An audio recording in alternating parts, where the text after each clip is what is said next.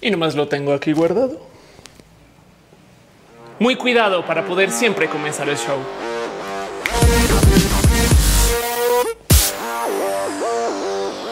Hey, manda, ¿qué tal? Yo soy Ophelia Pastrana, la explicatriz. Y sean ustedes bienvenidos aquí a mi canal en YouTube o a mi espacio en Facebook o a mi casa también, porque aquí es donde grabo. Este foro es donde vivo.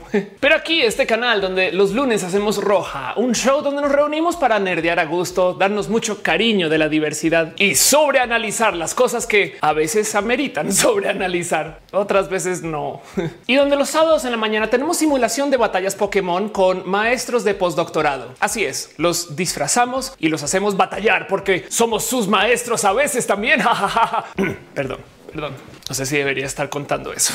Este video fue editado por Elisa Sonrisas, la mejor transeditora del Internet. Chequen en redes sociales como Elisa Sonrisas. Déjenle un abrazo. Hoy quiero platicar de un tema que me topé en el Internet que puede que sea del interés de algunas personas y puede que les sorprenda a otras personas que sea un tema que yo levante del total, porque quiero hablar de la religión. Y como soy una persona que aboga mucho por esto de las libertades y del mundo LGBT, y pues porque soy activista, como que entonces quizás se vería muy raro si Ofelia le dedica todo un episodio a hablar acerca del tema de la religión, porque seguro se va a burlar o algo va a decir en contra de los religiosos loquitos esos. Y sí, sí es verdad que hasta en los comentarios de este canal a veces llega gente con un poco más de Biblia y un poco menos de pensamiento crítico a decir cosas raras acerca de mí o de la gente que comenta acá y es un poco desafortunado eso. La verdad es que hoy quiero platicar de un tema que me llama mucho la atención, que quiero tratar de analizarlo desde lo racional. Y sí, les dejo el full disclaimer. Me confieso con ustedes, soy totalmente, completamente de lleno y de entero atea, ateísima. Rendí mi religión. De hecho, hice mi proceso de apóstata para ni siquiera estar listada en las listas de la iglesia, como sea que se llame eso, que para la gente que no sabe, apostatar es básicamente darte de baja de la iglesia. Es un acto político. Y si a ustedes no les interesa tener relación alguna con la iglesia, lo recomiendo. Y pues sí, al ser una persona de la diversidad, no les va a mentir que he tenido mi serie de malos encuentros con gente muy, muy religiosa, que en última son más bien personas muy odiantes que usan la religión para justificar su odio. Entonces quiero dejar esto ahí en la mesa porque lo que comento hoy pues va a tener un evidente sesgo y además pues obviamente va a evidenciar un poco el cómo me siento yo con la iglesia en general. Pero como este canal se trata acerca de el observar y no juzgar, no quiero que este video se entienda como un golpe contra la iglesia porque realmente no lo es. Es solamente Ofelia y su cerebrito tratando de racionalizar algo que hasta me divirtió encontrar. Y es que para no darle más vueltas a ese rodeo, por muchos años mucha gente me ha preguntado en broma que si de existir tanta gente viviendo y conviviendo en el Internet, debería de existir algún santo que pues cuide a estas personas o que sea parte de la comunidad de la web. Como comediante e improvisadora, yo siempre traía un chiste a la mesa con esto donde decía que de existir algún santo de la web, pues por supuesto que tenía que ser San en Lázaro, que obviamente fue la broma acerca del santo que nos cuida, el patrono de la web, quien hace que las búsquedas den los resultados correctos y que se asegura que nuestro teléfono pueda hacer la última llamada o el último envío de mensaje cuando te queda la última rayita de la pila o cuando te marca que tiene solo un puntito de wifi y de todos modos entra la orden al Rappi. Hey, hay cosas que suceden en el Internet que se los juro son milagros. Pero en este caso en particular, mi muy fantasioso y completamente falso San en Lázaro parece que nunca será un santo de verdad porque el santo de la web ha llegado. Y es que resulta que al parecer va a llegar un nuevo santo a la religión católica que era web developer. Ahora, esta noticia no es para nada nueva. Si ustedes todavía tienen alguna relación con la iglesia por algún motivo, sea personal o familiar, capaz si lo escucharon alguna vez como el santo millennial, que por si no lo sabían hasta hace una semana o hasta este video, como yo casi, esta es la historia de Carlo Acuti, un joven que murió a los 15 años en el 2006, creo que en Italia, que fue beatificado. Y en su proceso de beatificación han sucedido un sinfín de cosas raras.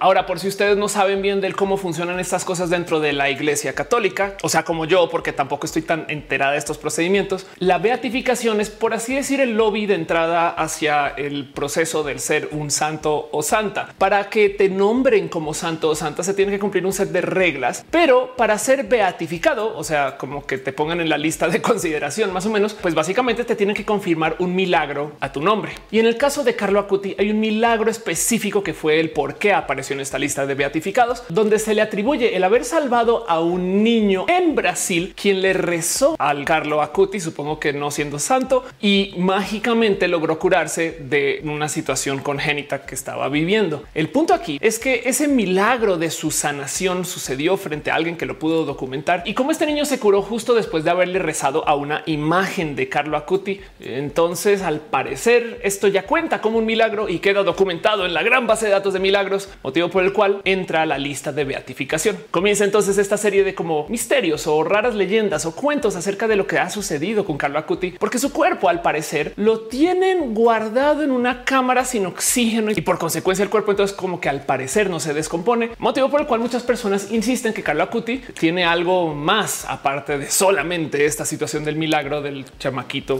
en Brasil. No olvidemos también que en esto del entender cómo funcionan las santificaciones, bueno, las beatificaciones y al que alguien se vuelve un santo, viene de un proceso express que dejó ahí en camino Juan Pablo II, que de paso también sucedió para el momento que Juan Pablo resultó siendo un santo. Entonces, trampa, mentiras, no sé, no sé, pero viene de un proceso que instituyó Juan Pablo II cuando era el papa y ahora deja el camino hacia la canonización del beato Carlo Acuti. Lo interesante de toda esta historia es que parte del motivo por el cual Carlo Acuti es tan nombrado en la comunidad religiosa católica apostólica romana es porque aparte de su milagro en Brasil, él fue el creador de un website que literal es la lista de los milagros, o sea, algo así como la Milagripedia, que al parecer es un espacio de referencia para muchas personas del ámbito religioso. Entiéndase, él es por así decirlo el Mark Zuckerberg de la religión quizás. Y entonces muchas personas hablan de cómo le regaló a la iglesia algo sumamente importante. Bueno, por muchas personas entiéndase lo que dice la BBC que se dice de él. Pero como sea, el cuento aquí es que Carlo entra a una lista muy selecta de gente que ha sido beatificada, que nomás para que tengan presente la lista de la gente canonizada en el siglo XXI tiene a tres nombres: al Papa Juan Pablo II, a Leonelas Gorbati, quien al parecer fue martirizada en algún evento y situación, y eso cuenta entonces como su acto de milagro, y a Carlo, quien pues al haber dejado el website de los milagros y al haber hecho un milagro por su propia cuenta, entonces al parecer se le tiene mucho cariño, aprecio y pues una evidente reverencia hacia sus acciones y su vida, su muy corta vida, porque además vivió solo 15 años. No quiero poner ni en duda el proceso religioso detrás de lo que está sucediendo y no quiero tampoco quejarme de que este tipo de cosas sucedan del total. De nuevo, observar, no juzgar, pero sí quiero dejar ahí dicho que me parece hasta raro ver el cómo se ha llevado desde la imagen que comunican, donde por ejemplo en el evento cuando lo beatificaron usaron una de las pocas fotos que había al parecer de él ya pues mayor, o sea, de 15 años, donde está con su mochila y entonces como que recortaron su rostro con todo y mochila y ese fue el cuadro que usaron formalmente para develar como el nuevo santo. Y si bien pues también hay que entender que como no hemos tenido tantos santos últimamente, la lista es de tres, pues entonces a lo mejor así es como se ven los santos modernos. Pero si sí, algo raro que decir acerca de la imagen que la iglesia le da a otros santos, donde los muestra así como en su sotana o en un espacio como que muy glorioso y a Carlo lo tiene como con su mochilita. De hecho, las fotos parecen hasta Photoshop de broma de que beatificaron a una persona random, nada que ver y ahí lo ves. Pero bueno, Carlo seguramente va a ser el santo del Internet. Ténganlo por seguro, cosa que por supuesto que ha despertado una cantidad ridícula de bromas. Mucha gente dice que uno de los milagros de Carlo pudo haber sido escribir código y que compile automáticamente. Pero me despierta mucho interés el observar el cómo la iglesia habla acerca de un desarrollador web joven como una persona a quien hay que tenerle cariño, admiración o reverencia. Y de entradita hay algo que quiero platicar acerca del por qué siento yo que están haciendo esto. Pero primero me quiero desviar dos segundos para platicar acerca del cómo el ver esta noticia me llevó a pensar un poco del qué otro tipo de tecnologías usa u observan las iglesias en general. Y encontré todo tipo de cosas raras. Y ojo, algunas de estas cosas son rumores, cuentos o son cosas de las cuales no tengo toda la información. Así que si ustedes saben más y lo pueden compartir, déjenmelo saber aquí en los comentarios. Pero por ejemplo, tengo una historia que compartir acerca de un amigo muy amigo a quien le tengo mucho cariño, quien es mormón y en algún momento me compartió él una suerte de intranet slash red social que existía desarrollada para la gente de la iglesia mormona. De nuevo, como no profeso en esta religión y soy un tantito desconociente de las prácticas que se han de llevar, no sé si esto se debería de contar o no, o si me lo podían mostrar a mí. Pero el punto es que este website se veía espectacular. Yo lo vi en el 2010, creo 2011, y básicamente era una como intranet mormona donde tú podías buscar a varias familias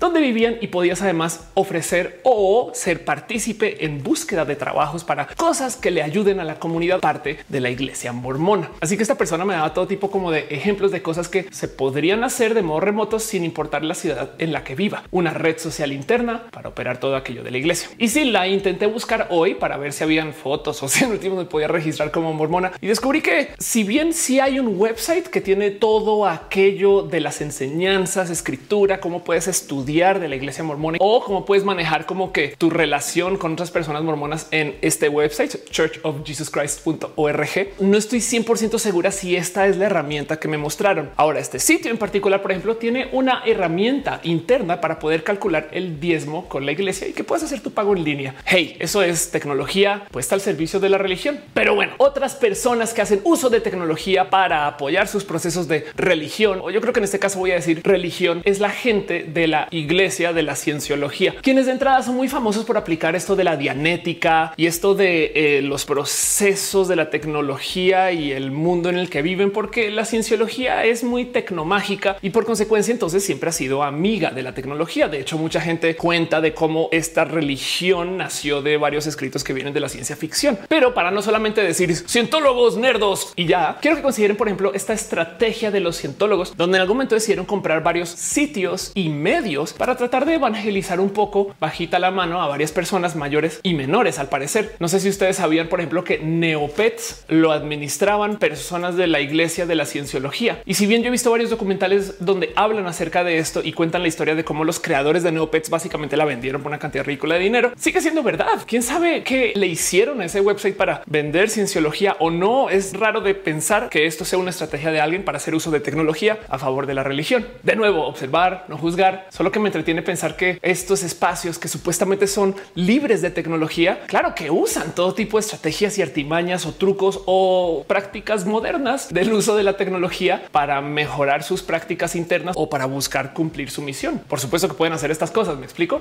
Hey, sabían que para la gente del ámbito católico o cristiano hay una cantidad de websites y apps donde ustedes le pueden pedir rezos a otras personas, a terceros y terceras. Entiéndase, si ustedes de puro chance quieren que algo se cumpla y sienten que el que ustedes le recen a Dios puede pasar desapercibido porque muchas personas en el mundo necesitan apoyo y ayuda de varias otras personas, pues se pueden enlistar en websites donde las otras personas rezan según lo que ustedes pidan. Ver las cosas que se listan en estos websites es complejo porque el mundo es rudo. Entonces, claro que te topas tú con esas historias de mi hermano chiquito está muriendo de esta condición. Por favor, mucha gente rece por él. Y como funcionan estas herramientas, hay gente que dice ya recé, ya recé. Entonces puedes ver los conteos de qué tan popular son las causas, como un Kickstarter o fondeadora, pero de rezar, que me divierte mucho de considerar porque entonces despierta mucho la lógica del cómo funcionan los rezos. Si son más personas, entonces es como hacer un DDoS a Dios. Entonces ya le toca atender la causa porque ya tantas personas piden lo mismo o a lo mejor los mensajes llegan como en cadenita y son como por voto y entonces se hace que Dios atienda varias veces el mismo pedido. Yo, bueno, que ya se supone que no me voy a burlar y vean, pero para hablar acerca de la tecnología al servicio de la religión, si podemos tener herramientas como estas para masificar los rezos en cuanto a las causas específicas que la gente le quiera pedir a otras personas, entonces por supuesto que existe gente que vuelve esto una herramienta política. Les presento el Presidential Prayer Team, el equipo de rezo presidencial estadounidense. Ojo, esta gente no está afiliada a la Casa Blanca, pero sí queda claro que son personas con acceso a, porque al parecer si hay eventos donde les dan acceso para que vayan y se sienten ahí y recen mientras los presidentes piden o dicen de cosas y justo usan sus websites, herramientas y redes para pedirle a personas que se sumen al equipo de rezo para apoyar a candidatos o para apoyar causas o situaciones. Trump está enfermo, entonces salen mensajes a todos usando la herramienta diciéndoles recen hoy en la noche por Donald Trump, por favor, o recen por este candidato para el ser alcalde de tal ciudad, o recen porque esta causa se vote en este sentido o en aquel otro sentido. Y es raro de considerar, pero existe y todo se coordina de modos digitales. Y pues por supuesto que no se puede hablar de la tecnología y las iglesias o la religión, dejando de lado todo lo que está pasando ahorita en la pandemia. Seguramente ustedes ya habrán visto o habrán atendido alguna misa en línea, ya habrán entrado a algún Zoom donde están rezando o ya habrán visto alguna rara situación donde la gente simplemente se comunica vía WhatsApp para decir vamos a hacer esto, vamos a hacer aquello, cosas que hoy en día, gracias a la pandemia, la gente ya normalizó. Cuando yo vivía en Estados Unidos, vivía en Miami y recuerdo que había una iglesia en particular que era tantito odiada porque era una iglesia sin personas, cosa que yo usaba mucho en mis presentaciones para vender usos de tecnología. No era como una demo espectacular el decir que la religión no requiere de gente que la profese para tener seguidores, porque tú, según ibas a esta iglesia y básicamente había pantallas y ya yo no sé si alguien cuidaba la iglesia, cerraba la puerta o no, pero el caso es que a la hora de la misa, pues había una como plasma inmensa así enfrente del, del altar y ahí veías una misa que se estaba llevando a cabo en otro lugar, pero de todos modos la iglesia seguía funcionando y la gente iba iba a rezar en esta iglesia. Pues bueno, obviamente hoy mucha gente sabe que vía Zoom esto se puede hacer y obviamente también vía YouTube hay una cantidad ridícula para comunicarse así. Por supuesto que hay una rama inmensa de personas que vienen desde este tradicionalismo religioso que se quejan de esto, que comentan que el uso de la tecnología cambia el mensaje de lo que se quiere comunicar o modifica la intención o simplemente no es puro y entonces no se debería de adoptar porque en algunos casos, y esto me parece un punto muy válido, le añade una barrera extra para que la gente pueda profesar o ser parte de una religión. Entiéndase, si tú necesitas tener una computadora con internet para ir a misa, güey, hay que pagar por eso. Me explico. Y pues sí, no siento que la religión en sí sea un proceso en particular que debería de estarle pidiendo a la gente de requisitos para poder ser religioso o religiosa. Ahora del otro lado hay una cantidad ridícula de religiones que te filtran hasta morir, que en últimas obligan a que tú cumplas con 10 mil cosas o que pagues o que compres, que es como lo mismo que pedir a la gente que tenga internet. Entonces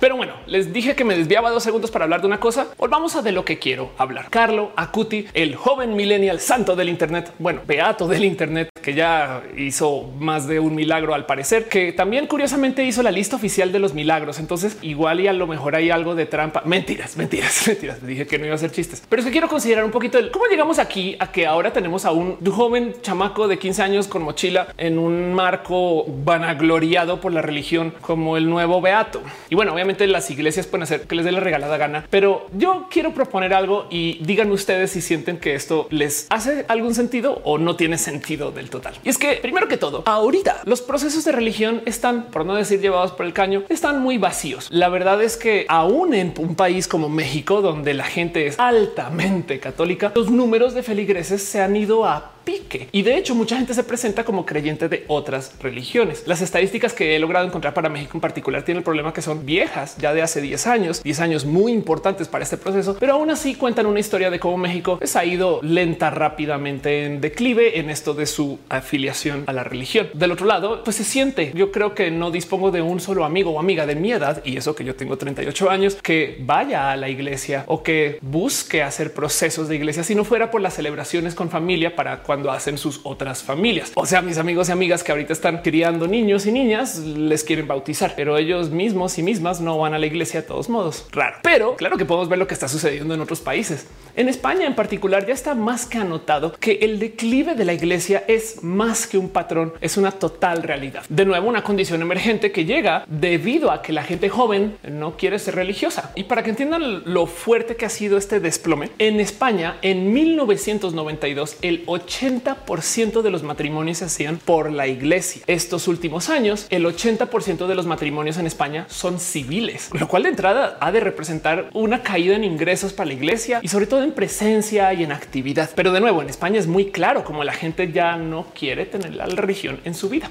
Pero la historia más contundente acerca del qué está pasando con los procesos de religión es lo que sucedió y está sucediendo en Estados Unidos, porque allá el desplome pues también ha sido súper dramático, como en lo que yo creo está pasando en México, pero no encuentro estadísticas o lo que vemos que está pasando en España, sino que además la gente se está afiliando, por ejemplo, para votos y censo como personas sin religión. Y de hecho, a eso de finales del 2017 y entrando el 2018, se dio el primer año donde más gente se representaba como no religiosa que como católica o evangélica. Entiéndase, del 2018 para acá, por primera vez creo que ya se puede decir que hay más gente atea que religiosa en Estados Unidos. Piensen en eso. Y es que el no tener afiliación religiosa alguna, yo creo que ha de cambiar mucho una cantidad de políticas públicas y de visión hacia la vida y de cómo buscamos hacer comunidad. Esto para la gente joven es evidente, pero para alguien mayor de 60 años es posible que no les quepa en la cabeza el cómo hacer comunidad sin iglesia, se los juro. Pero bueno, ¿por qué sucedería algo así, como estamos hablando de que la gente joven es quien menos quiere ser parte de los procesos de religión, yo voy a nomás asumir algo, aunque no tengo pruebas de que este sea el motivo, que bien que puede ser que mucha gente ya se hastió de lo que decían sus papás o que mucha gente está genuinamente peleada con la religión por X o Y motivo. Se vale, pero yo creo que esto tiene que ver con el hecho de que la gente joven es quien más adopta el Internet. Y pues sí, por un lado, ya sabemos que podemos hacer comunidades sin necesitar de el gran líder de la comunidad, la iglesia. Podemos hablar con muchas personas y además aprendemos mucho acerca de cómo los procesos de la iglesia pueden ser dañinos, corruptos y cómo hay de gente que está muy rota de su corazón que hace uso de la religión para sustentar su daño o su maldad. Y entonces habrá quien genuinamente le tiene odio a todos los procesos de religión.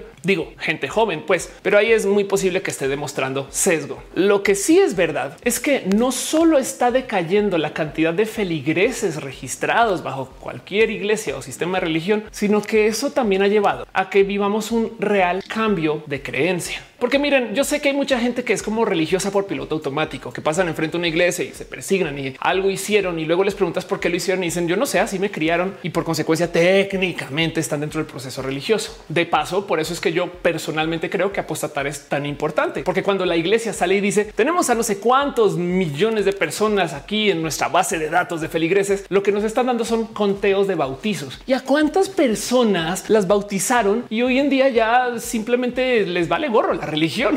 Pero bueno, hay una estadística que lleva Gallup desde hace mucho tiempo, desde los 70 donde le preguntan a la gente el qué creen que es la Biblia, o sea, cómo la interpretan. Si creen que lo escrito son palabras que se inspiraron en actos que realmente sucedieron o si creen que lo que se dice en la Biblia es literal. Eso sí pasó así tal cual como lo dice la Biblia o si creen que lo que se dice en la Biblia son fábulas y leyendas. Y esta gráfica es muy bonita de seguir y observar porque a lo largo de las últimas décadas cada vez más gente reporta sentir que la Biblia son fábulas y leyendas y evidentemente va a pico esta noción de que lo que se dice en la Biblia es la palabra de Dios, aunque casi la mitad de la gente que responde a este tipo de encuestas Gallup sostiene que lo que se dice en la Biblia son pues palabras y textos inspirados en eventos y por consecuencia esas cosas se deberían de poder interpretar y analizar, que está bien. Pero observemos justo el cómo los últimos años, de nuevo, cuando llegó la gente joven, el Internet, es justo cuando mucha gente comenzó a hablar de la Biblia como una recolección de fábulas y leyendas. La gente ya no cree en la Biblia. Y esto yo creo que es lo que más le ha de preocupar a la gente que administra los procesos de religión e iglesia. No solo él se nos fueron nuestros clientes, sino al parecer ya ni nos creen. Y ojo, espero no estar insultando a nadie quien genuinamente sí crea en estos procesos o viva con la religión muy en su familia. De hecho, yo soy muy creyente que los procesos de diversidad tienen que tener a la religión, solamente que sería bonito que la religión no fuera proselítica, que la gente que está en el ámbito de religión, por favor, dejen de tratar de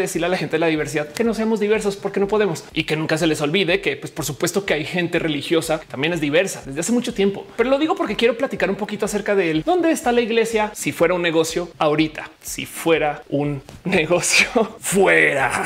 Si ustedes han estado últimamente en el Internet, es muy posible que hayan estado invadidos por ese sentir de que la derecha y la iglesia al tiempo se han estado readueñando de una cantidad de espacios. De muchos modos, esto sí es verdad. Hay más políticos que son muy abiertamente radicales hacia la derecha o también hay muchas personas en Twitter que son demasiado ruidosas con lo que dicen o comentan acerca de sus posiciones ultra cristianas o ultra católicas o ultra conservadoras en general. Pero yo creo que hay un modo de explicar un poquito ese sentir de que la iglesia como que volvió a dominar todo y ahora está así toda poderosa y grandota. Y es que resulta que en esto de la iglesia como una empresa, pues obviamente si tú fueras presidente de tu empresa y te das cuenta que tus clientes ya no vuelven y que además no quieren volver porque ya no creen en ti, acciones para tratar de contrarrestarlo. Y lo primero que se hace como una empresa cuando los clientes no van a comprar en tus tiendas o no buscan tu producto en Internet como sea, es que gastas en marketing.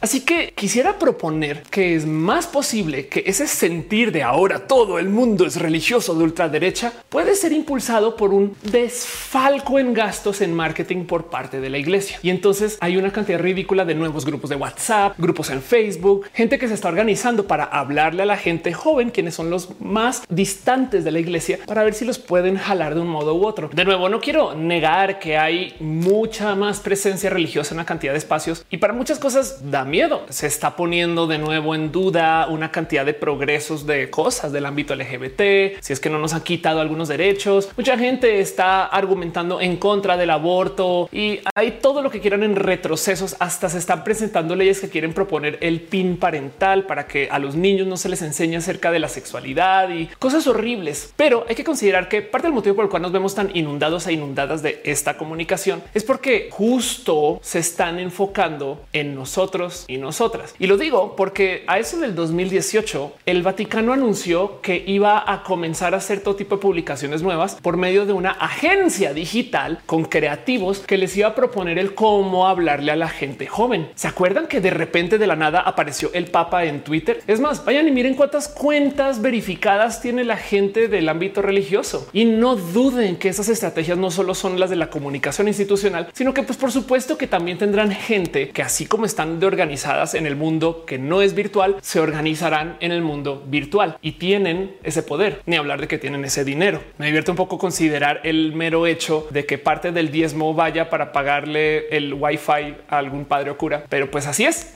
y la verdad es que esa estrategia, claro que les funciona. Son de estas estrategias de comunicación que se celebran en medios o que la gente como que a veces presenta como casos de éxito. Y pues de nuevo, la iglesia está a completa libertad de hacer cualquier tipo de cosa que quieran con su dinero y sobre todo si sí son como una empresa, pues entonces esta es la acción lógica para hacer cuando tu clientela está baja. No, si eres un restaurante y quieres más comensales, anuncias y ya. Solamente que en el caso de la iglesia, lo que anuncian no es necesariamente un servicio, sino son cosas que relacionan con los modos de vida de la gente. Y estamos hablando de una institución que consigue a sus clientes desde que nacen. Hay bebés que literal lo primero que reciben después de nacer es una cruz, o sea, el logo. Me explico, es como, uh, pero aún así tienen problemas con el cómo la iglesia ya no crece. Y en eso de que la iglesia católica está haciendo nuevas inversiones en esto del marketing digital con una agencia súper creativa que pues obviamente ha traído una cantidad de productos digitales divertidos para considerar. Entonces en este escenario les sorprende que mágicamente aparezca todo un cuento acerca de un joven millennial que va a ser canonizado. Digo de nuevo, yo estoy aquí atando cabos innecesariamente. Capaz esto fue simplemente coincidencial o en últimas también fue el plan de Dios, pero desde lo personal yo siento que ahora que apareció un santo millennial, pues ha llevado a que mucha gente joven hable del santo millennial. Digo, tengo 38, pero me incluyo en esa estadística porque me salta mucho que el santo millennial es como muy millennial, hasta su imagen en su cuadro oficial de beatificaciones millennial con su mochilita. Es